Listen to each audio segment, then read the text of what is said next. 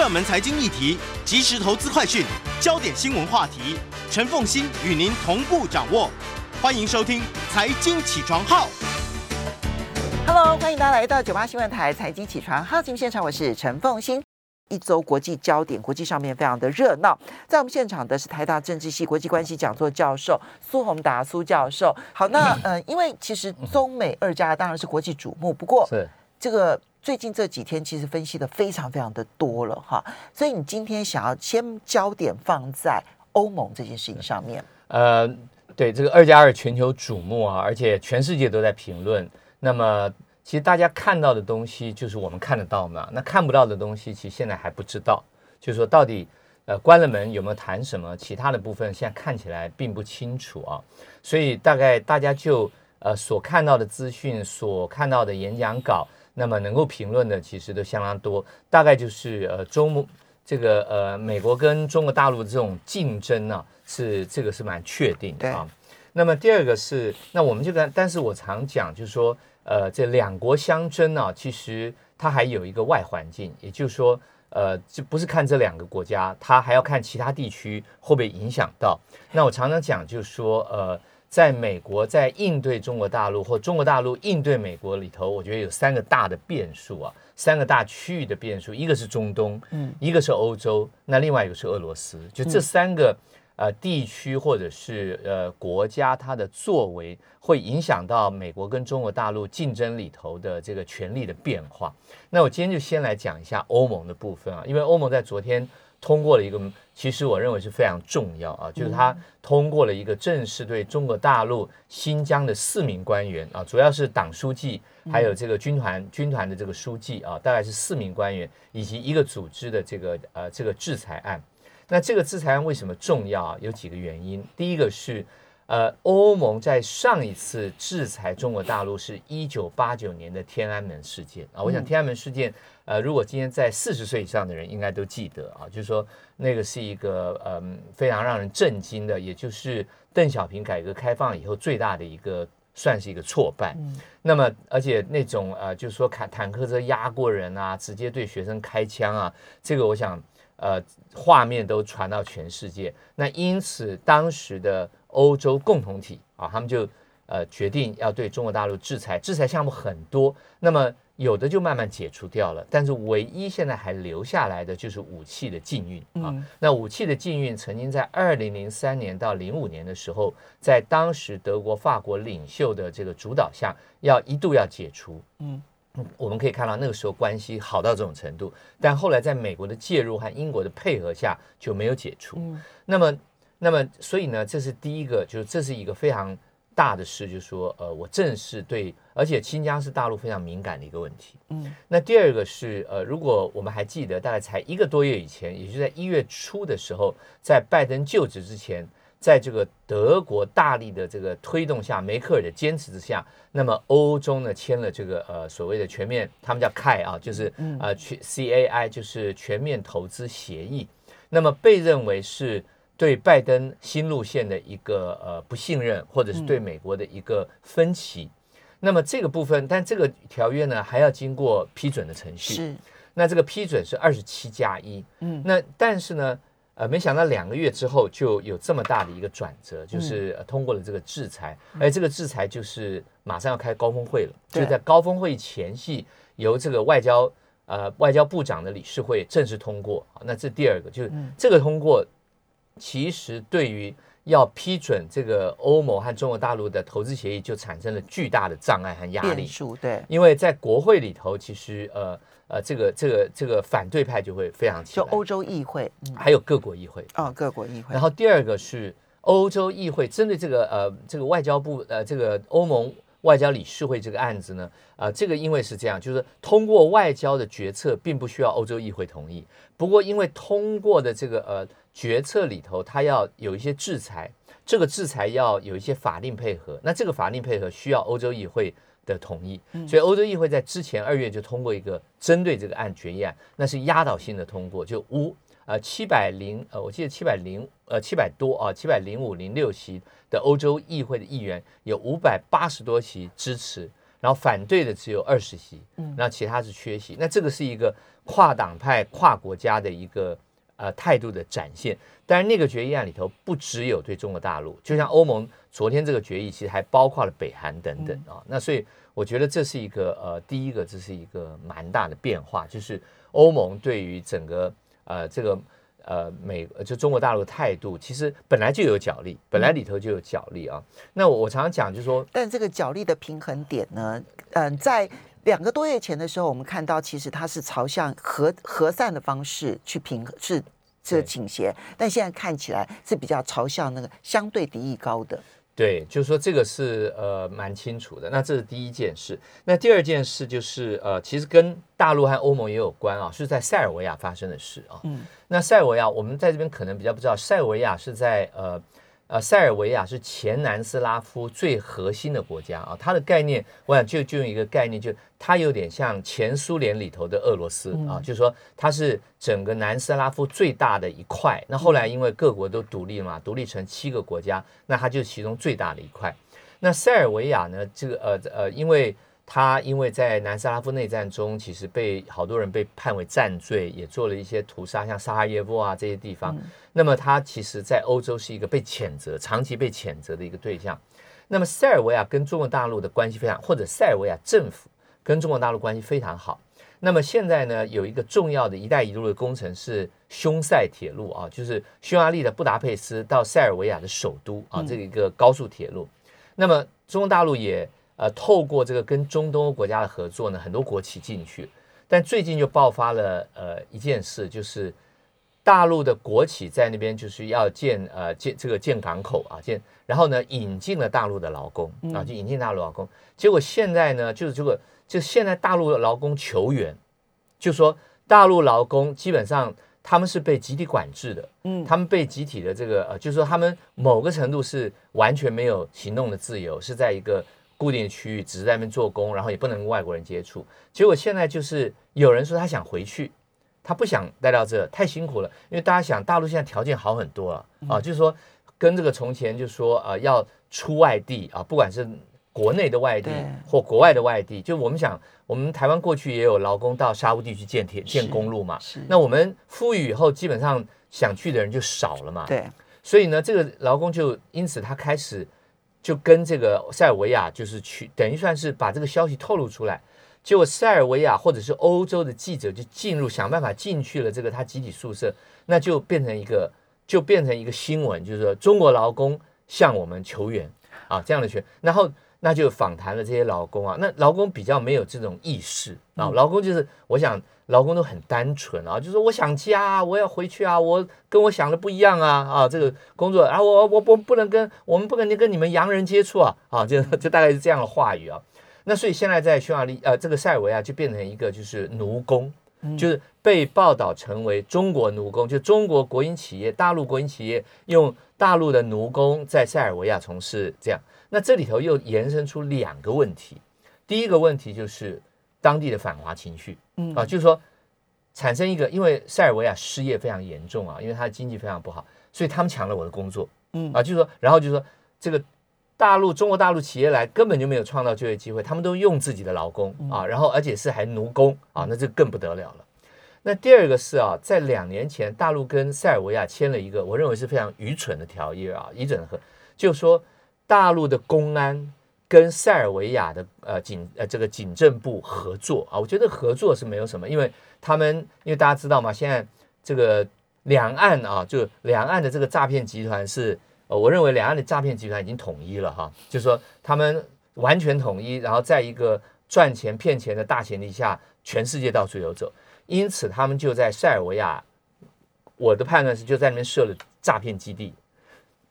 所以呢，大陆公安部要跟这个呃这个塞尔维亚公安部合作去抓这个，但是另外一个是大，因为塞尔维亚的观光客、中国观光客、大陆观光客非常多啊，产生一些问题啊，所以好他们合作，可是他合作的形式蛮让我觉得不可思议啊，他合作是大陆就派警察到塞尔维亚的首都去巡逻，而且是穿着制服，就穿着中国公安的制服在塞尔维亚的。市区的巡逻，这其实是很不恰当的做。然后塞尔维亚竟然就说也签了这样的条约，不是塞尔维亚应该是配合我的警政，会愿意配合你，对，就应该在幕后嘛，对啊。然后，但是你你是提供，你是提供要求。大家如果去上大陆的微信啊什么，哎，很因为大陆免签国家很少啊，那塞尔维亚是一个他们重要的观光点，所以非常多的这个大陆观光去，所以衍生出很多的麻烦是。那塞尔维亚就觉得我们需要这个你们的人民警察的合作，可我没有想到合作是这样的形式，就是。其实这个合作是对的，对对，但是你穿的制服，对对，你会引发当地的，而且完全是一个执法的概念，嗯嗯嗯，所以当地就引起了就这个反华情绪就加码，对，然后呢，就让中国威胁论成真，所以你看，中国警察都在欧洲执法了，嗯。啊，那其实。我看了那个约啊，其实在那个约里头，就是他不可以去，他没有任何刑事的这个权利，他只是协助塞尔维亚警察去跟中国观光客啊，还有这个劳工啊等等。我猜测这是塞尔维亚警力不足的情况之下想要讲的变通的方法，但是但这个变通方法非常愚蠢，对，非常愚蠢。然后现在又碰到说。呃，国营企业的劳工在求援，嗯、但我看了那个国营企业的那个访谈，但我看到是英文啊、哦。我我认为那个访谈那个劳工其实他本身就是一个很淳朴的人，他只是说我想家，我我想回去啊，我在这边的我我啊我我我我我没有想到这边啊，我这个条件是这样啊，怎么样啊？那我们知道大陆其实在很多工厂都是集体管理的啊，包括。我们台商很多的国际管机关，但是这个如果放到一个欧洲的这个情境里头，你就变成奴工了嘛？就你哪里都不能去，而且你怎么可以限制他自由？包括六日啊，那这个就是塞尔维亚。然后这个透过欧洲报道，现在变成一个，就说呃，整个中国国营企业“一带一路”这个整个的一个呃这个信用和这个形象的一个重大的打击啊，我觉得这个是。呃，我认为这个还没有完全发酵，但是在欧洲的媒体已经开始报道。我认为这个是会有影响啊，这个是，所以这个就他提供了很多素材了。对，就是说，就是说本来这些本来我就其实都已经在寻找素材了。他提供了很多的素材。他这个是一个非常好的素材嘛，就是哎，我就把中国政府哈，这个大陆政府跟人民分开了嘛。嗯，你看你用。你你你你用你的国营企业，国营企业就是政府啊，嗯、然后你绑架你的劳工，嗯、你还不准他自由行动啊？因为那个 那个受访的几个人，他说我们不能跟你们洋人接触啊，我们不能这个不上面领导说不可以，他这 我看了就觉得，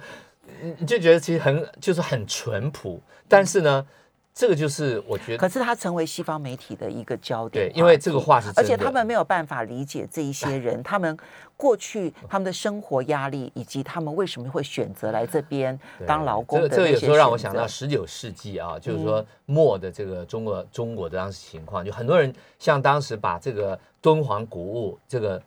拿给这个法国人的这个老和尚，嗯、他其实就很单纯啊，他就觉得说、啊、这个东西你要就拿，这个我们的我们这个破破的也没什么啊。嗯、那他因为他的世界是很小的，嗯，那别人的世界是很大的。好，所以这些事情啊，当然，嗯，大陆很快的就反制了，就是欧盟所宣布的这个制裁，嗯、他也立刻宣布了十位人民跟四个实体，嗯、这里面他点名了包括了欧洲议会对中关系代表团团长。啊，这个包瑞汉，然后欧洲议会的议员盖勒，欧洲议会人权小组的副主席格鲁克斯曼，然后还有库楚克。以及曾经为香港设立这个救生艇的莱克斯曼，荷兰议会的议员史卓玛，以及比利时议会的议员科格拉提，立陶宛议会的议员萨卡利艾内，还有研究新疆集中营的这个德国学者郑国恩，瑞典学者叶碧阳，有十位人民，然后还包括了实体，包括了欧盟理事会的政治与安全委员会、欧洲议会。的人权分委会，还有德国莫卡托中国研究中心，以及丹麦的民主联盟基金会。我相信，当然这里面是挑选过的，可是这里面挑选过，我觉得他都有一些政治宣传能力。我我觉得，我我认为哈，我觉得就是这个是后来出来嘛，因为制裁出来后，我我认为大陆这个做法非常不智啊。我觉得非常不智的是，呃，其实。这件事情就新疆这个事情啊，那个呃，就是说在欧洲已经被渲染或者被宣传成为一个指标性的事件。嗯，那么而且这个指标性事件加上香港啊，我们看到香港的这个大逮捕，就因为新疆其实呃现在禁止外国媒体去嘛，所以你看不到。那新疆很大一部分是跟东土耳其斯坦这个支持的人是在土耳其的人有关。那但是大家看不到，看不到的时候。可是新疆那个香港的作为就合理化了我对新疆的判断，就是说，你看你在香港都这样做，何况在新疆？嗯，那么这些人士呢？呃，我我认为就这些人士，呃，包括议会，包括智库，其实这些某个程度，我认为都是意见领袖。我们稍微休息一下，等一下回来我们节目现场。欢迎大家回到九八新闻台财经起床号节目现场，我是陈凤欣，在我们现场的是台大政治系国际关系讲座教授苏宏达苏教授，也非常欢迎 YouTube 的朋友们一起来收看直播。好，所以苏老师，你现在有点担心欧洲的情势可能会转向，那么对中国不利，就拜登的这一个希望拉拢全球的反中盟友这件事情，我们提到了啊，就是说。在盟友的部分要注意的是欧洲，注意的是东南亚，然后注意的是东北亚，哈，这几个地方是盟友关系的部分，而。这个要注意，可能会形成杠杆偏移的。那一个是中东地区，一个是俄罗斯，然后另外一个就是欧洲。那现在布林肯刚好人到了欧洲，希望说服这一些欧盟的盟友们跟他站在同一边。那么，但是欧盟跟中国大陆为了新疆的议题，现在反而是处于一个更僵的情势。未来的情势会如何发展？呃，我现在看布林肯现在参加北约的部长会议啊，那这是第一次他会见所有的这些欧洲盟友，包括土耳其。那么呃，他们大概我想呃谈一个共同的立场是没有问题啊，但是美国和欧洲比较麻烦的地方是在于经贸上怎么结合，其实这一直是他们之间很难协调的一部分。包括我们看到这个数位科技、数位这个媒体的税嘛，哈，包括这些波音啊、Airbus 之间的冲突，那包括这个农产品，包括投资、投资纠纷的解决，其实双方立场都差很远。那过去谈过也都没有成，所以它刚好形成强烈对比。就美欧在政治上面要结合比较容易，外交上结合比较容易，但经贸上面很难结为一体，很难。而中欧刚好相反。对，那但是。经贸又涉及到政治的架构能不能有啊？所以我的看我的看法是，呃，其实现在很关键的是两个，一个我觉得是中国大陆的回应。如果中国大陆都像今天这样，就是说你制裁我四个人这样，那我就制裁你十个人，而且是这个制裁，坦白讲，我觉得欧盟制裁那四个人在国际上都没有发生的能力，对，完全都没有能力，而他们就是当地的官嘛，还不可能发生。可是大陆制裁这十十个人。这是都是有国际发声能力的人，对，他们都其实都变成意见领袖。对，而且你把它变成一个，就是说，就是说，你其实强化了他的发言能力。对，而且你把它凸显了、嗯、啊，他在这个议题上变成某个程度变成一个 leader，变成英雄啊。嗯嗯、那但是欧盟现在自己，欧洲境内现在也有一些自己的问题。那我先讲一个跳出欧盟，已经脱离欧盟的英国啊，英国 Bristol，如果大家有看的话，可能发现就最近有。英国发生很多示威，现在很多示威是反那个封城嘛，但英国这个示威不是，英国这个示威是反修，等于算是我们的警政法啊，就就 Police and Crime Law，警政犯罪法，那它其实就是要强化警察面对示威的执行的能力和权限。这个法跟呃大概半年以前法国的那个叫 Global Security Law 是一样的啊，就是说他们都发现，就是说其实我我看了很很有趣啊，我一开始搜寻的时候，我看到哎。这个法其实还好啊，就是我觉得很合理。后来看哦，原来是警政署的网站，就是这是英国警政署的网站。后来我去查，那现在这个产生，其实这个是大概对全世界的民主国家现在怎么面对示威都是一个头痛的问题。那也就是说，呃，英国和法国都不约而同的要做一件事，就是扩大警察在面对示威管理的时候的权限跟这个呃权限跟这个呃能够使用的方法。那这不跟去年法国的状况一模一样吗？几乎是一模一样啊。然后，嗯、然后呢？那现在就引起了这个呃，就现在他们通过二读了，那还没有三读，但他们现在就引起非常大的示威。那后来我就赶快回去查说，那法国这个法到现在什么程度呢？那法国法是下呃，这个国民议会就是他的众议院、下议院通过了，现在应该这个时候应该二月参议院就要审，可参议院一直没有审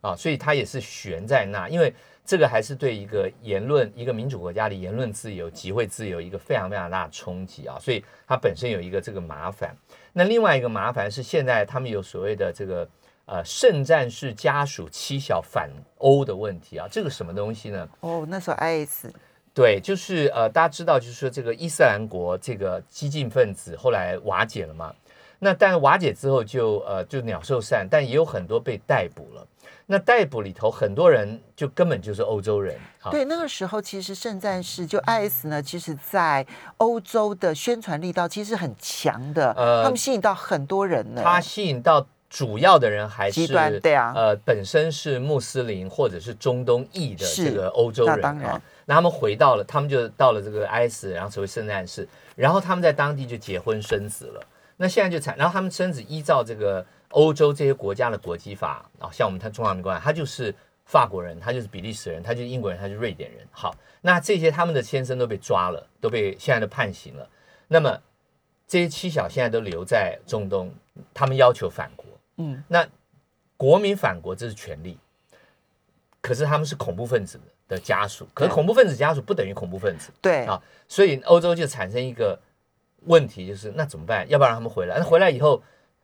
他们会不会成为恐怖主义的？不回来的话，有没有人权问题？绝对是家庭，啊、这个这个绝对是。因为你就是拆散，你就是拆散家庭。那现在呢，就产生两难。那欧盟现在没有统一的做法，就各国做啊。那那但现在我看到就是瑞典同意他们回来。那瑞典就讲了一个，就是孩子的教养是最我们最高的价值啊。那这个话讲的其实也蛮感人的了哈。那就是呃目前。但是这个就在欧洲引起很大的震撼，就是其实这就是一个理想跟现实的一个冲突啊。理想上我们都强调自由、强调民主、强调人权，尤其是孩子的人权。可是现实上又很害怕啊，又很害怕。我觉得瑞典是因为这样子的人可能人数很少，所以他敢敢就接纳，然后可以讲很漂亮的话。如果他的人数很多，我认为他就不敢。呃，对，我想人数永远是一个。呃，这个就规模是决定一切的，对对对，就是你的 size 不够大，其实你消化力就就不够嘛。嗯，那现在还有一个，那欧洲现在还有一个情况，就是土耳其啊，土耳其这个问题比较严重。对，土耳其呃前天啊，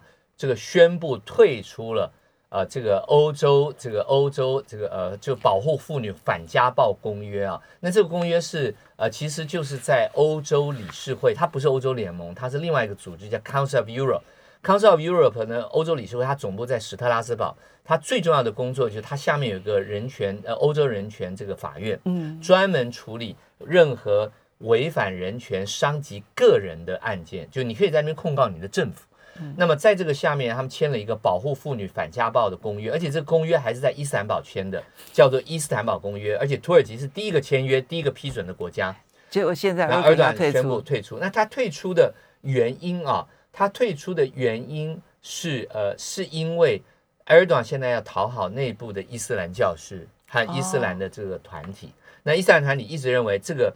呃，这个呃不符合伊斯兰教义，而且它妨害了伊斯兰家庭的健康发展。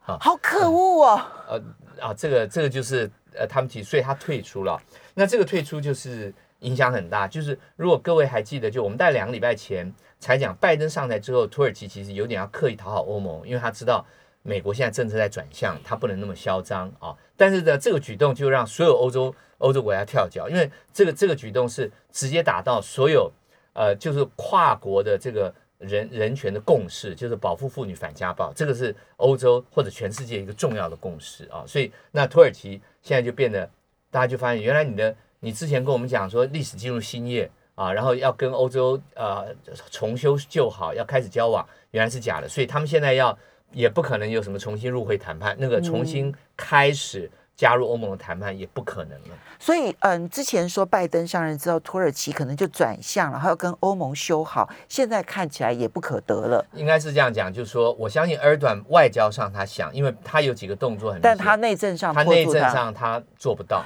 而且现在不只是我们刚刚提到的这个反家暴公约啊，还有就是呢，因为土耳其的总裁中央银行总裁在上个礼拜的时候呢，他宣布就是土耳其央行升息，那这个其实是不得已的，因为巴西也升息，然后俄罗斯也升息，然后土耳其升息，其实是因为它的里拉实在贬值太多，然后物价上涨。那我当我的贬值之后，我进口的物价就变高了嘛，变贵了。那我现在的通膨变得很严重，我只好用升息来压抑这一个里拉的贬值以及进口的通膨问题。但是这个举动呢，对于现在当疫情严重的国家要刺激经济是不利的。对。那 Erdogan 他就觉得说，你一直升息，你一直升息，你上任之后你已经升息了八点七五个百分点，其实是很多的了哈。就突然之间把它换掉，因为它的币值贬得太严重了。对啊，就是土耳其经济其实是一塌糊涂了。昨天，昨天土耳其的这个货币一口气里它就贬了百分之十五。哎，对，就是说埃尔多安他整个的作为啊，就是说他上任以后做，其实其实，在土耳其在埃尔多安的前半段的时候，其实经济是很好的啊。那他后来是后来因为金融海啸，因为欧债危机，接下欧债危机初期其实它是非常好的。它是后来到二零一五年以后开始整个 crash 啊，整个整个整整个往下掉，而且它开始跟西方，它开始跟欧盟搞翻了，搞翻了以后，其实然后难民进来，然后最后就然后它的那个币值大贬，大贬以后就升息嘛，那其实这个就是产生两难。然后这一段时间大概二零一六到现在，其实二段是有点用政治在撑，就是他不断对外对外用兵，然后去利比亚、去叙利亚，然后在这个地中海探探这个油探气。然后这个跟欧盟对抗，然后呃，然后介入这个叙利亚的内战啊等等，所以其实他是有点在用政治运动。就二零一六年他那个不明白的政变之后，其实就呃不断的操纵政治，然后修宪让自己成为一个终身总统。那么其实，但他经济其实一直有问题。然后后来为了掩饰他经济的问题，他还让他的女婿当财政部长啊。然后那这个其实就是。其实有点是穷途末路了，所以其实土耳其的经济，呃，我们可能要关注一下，因为它是一个蛮重要的一个呃中东的经济体，而且它是一个欧亚非的交界。其实二十一世纪初期的时候，它的经济真的非常好，对，一度是也算是一条龙了。二零一零年之后，真的是急转直下。呃，所以基础还是很重要，基础还是很重要。然后它的整个邻国关系也搞不好。然后现在就现在情况就很糟。哎，其实土耳其它嗯算是准中东地区了哈。呃，我们还是把它算中东地区。那其实它的变数会成为刚刚我们讲的全世界这个这个这个这个强国角力当中一个很重要的变数。对，其实土耳其的变化要特别的注意。是。那我们就稍微休息一下，等一下回来呢，稍微的谈一下中东地区。那我们接着就要来看亚洲当中，北韩宣布跟马来西亚断交这件事情啊，因为它后续可能会有。一些波澜效应。休息一下，马上回来。欢迎大家回到九八新闻台财经起床号节目现场，我是陈凤欣。在我们现场的是台大政治系国际关系讲座教授苏文达苏教授，也非常欢迎 YouTube 的朋友们一起来收看直播。好，苏老师，刚刚我们提到土耳其，我们再来看一下中东哦。其实事情很多，但我们谈两件事情，一个是拜登公开的表示说他不会谴责沙乌地阿拉伯的王储，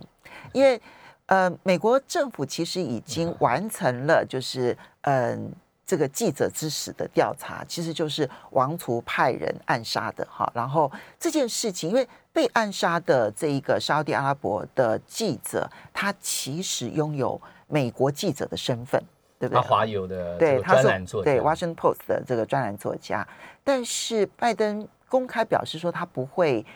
就责，那就是这件事情就是船过水无痕了。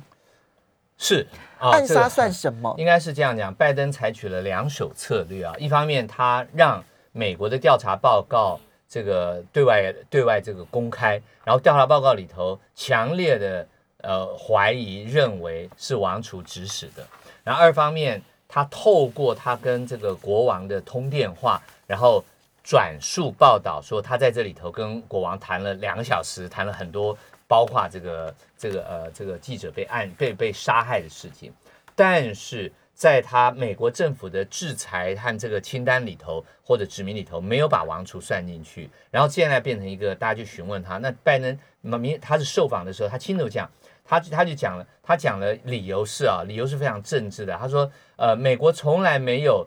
把美国从来不会呃把盟邦的这个元首啊。呃，这个不会把盟邦的元首这个加以呃制裁啊，但这个话是不是真的？因为美国过去不但把盟商元首制裁，还把他抓起来，暗杀的都有，对啊。但他就讲说 unusual，他说这个是这个我们要现在制裁我们盟邦的这个呃，head of the government 啊，这个是是是非常 unusual 的，他所以我不会做。反正美国人的记忆力短暂了啊，没有就是好。那这是沙乌地啊，那另外一个就是刚刚讲到是美国国防部长，国防部长访阿富汗啊，这个是现在拜登的一个难题啊，难题就是因为川普任内已经宣布要撤军了，那现在拜登呃这个国防部长的讲法是说，我们正在评估川普的。呃，撤军计划以及和平计划，还有阿富汗政府跟塔利啊、美国政府跟塔利班签的这个协议实际呃实践的情况，还他们正在评估。那他去的呃去的目的基本上有点为这个阿富汗政府和打气了啊。但是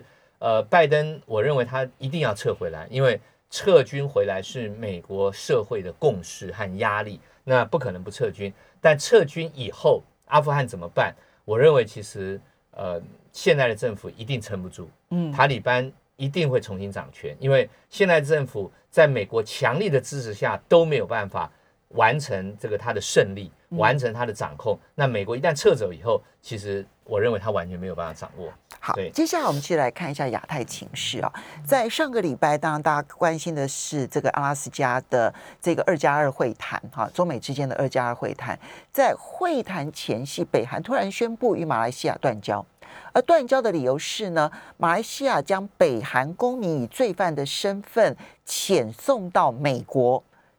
这个这个接受接受这个审判啊。那这件事情呢，北韩认为这个违反了北韩的主权。好，这件事情后续会不会有效应？呃，现这两个部分啊，第一个就是马来西亚把在他境内犯罪的北韩公民，那那个呃，这个就说遣送到美国，那这个大家就。其实直接联想另外一个就孟晚舟嘛啊，就是说那这个只能够凸显就是美国的长臂管辖还是很强势的啊，就是说呃美国依据美国的法律或我跟你签订的条约，那么我是可以让呃不在不在我境内的犯罪的人，但在我的管辖之内。因为这个跟联合国的决议都无关哦。如果说是联合国通过的制裁，是双边协议，我觉得这个没有任何的问题。但是这些通都是美国的单边制裁令，呃，是双边协议，就双边有协议。我我知道，但是是美国一个国家决定的制裁，然后要求其他国家遵守的。对，这个里头就是这就是大小国了。对啊，这就不是联合国。因为我们好多罪犯都在美国嘛，啊，那我们都没有办法让他回到台湾哈。那在大陆也没有办法啊。那但是另外一个是北韩的反应啊，那北韩反应其实。我我我觉得北韩就是越走越，反正就是越走越回头路嘛，就越来越孤单了啊，就是它就是一种，反正就是玉碎的概念嘛，不能不能这个不求不能瓦全的话，就是求玉碎嘛，大概是这样的情况。那么呃，另外一个大大家讲到就是东海哈，就是在我们邻近，一个北边一个南边，那一个是琉球居民对于美军基地的这个新建反对，其实这也是老问题了，这也是呃长期美国和呃，美国在美国和日本的这个安保合作上，一个没办法解决的问题，而且日本政府其实也不能解决，也不会解决啊。日本政府的态度，我认为其实非常清楚，就是反正那是你琉球的事。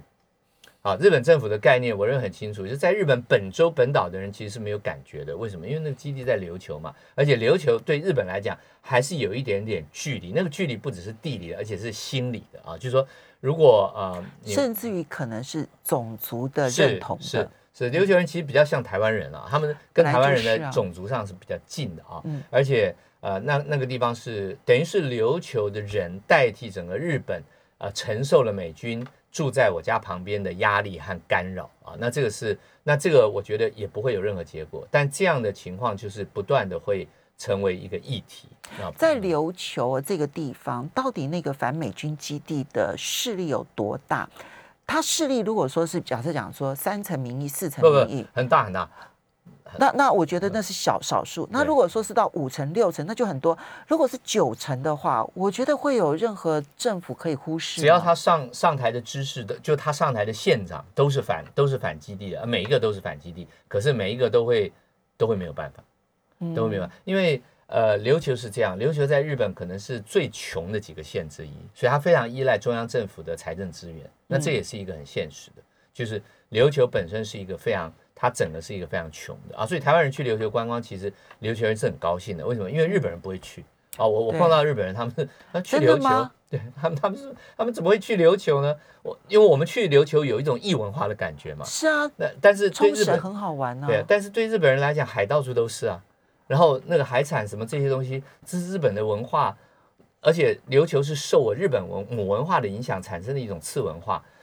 对我吸引力不大。那那个那个心理上还是把殖民地。呃，说殖民地可能现在就是有点太重了，但是一个次等的概念，我认为是存在的。Okay. 就我跟琉球人接触是这个是还是蛮明显的，就是说，呃，日本本州的人看待呃看待这个琉球的人还是一个比较比较比较次等的概念。我这这个我觉得从他很多言行啊。呃，互相的互动里头，我感觉得出来，这是我的判断了哈。嗯嗯、那接下来就是菲律宾控诉中国大陆有两百艘武装船侵入。好，这个呃，这个里头啊，我就讲到就是中国大陆现在的，我觉得它最弱势的地方。我觉得中国大陆最弱势的地方就是全世界没有任何人帮他讲话，嗯，然后他没有任何官方以外的宣传能力啊。为什么？因为这个消息是菲律宾露出来的、嗯、啊，就像印度跟中国大陆冲突的时候。百分之九十的消息是印度漏出来的，嗯，那中国大陆你就看不到任何消息，为什么？因为这个国家的新闻是，所以你就会变成全世界只有单边的声音。是，那就像新疆，新疆的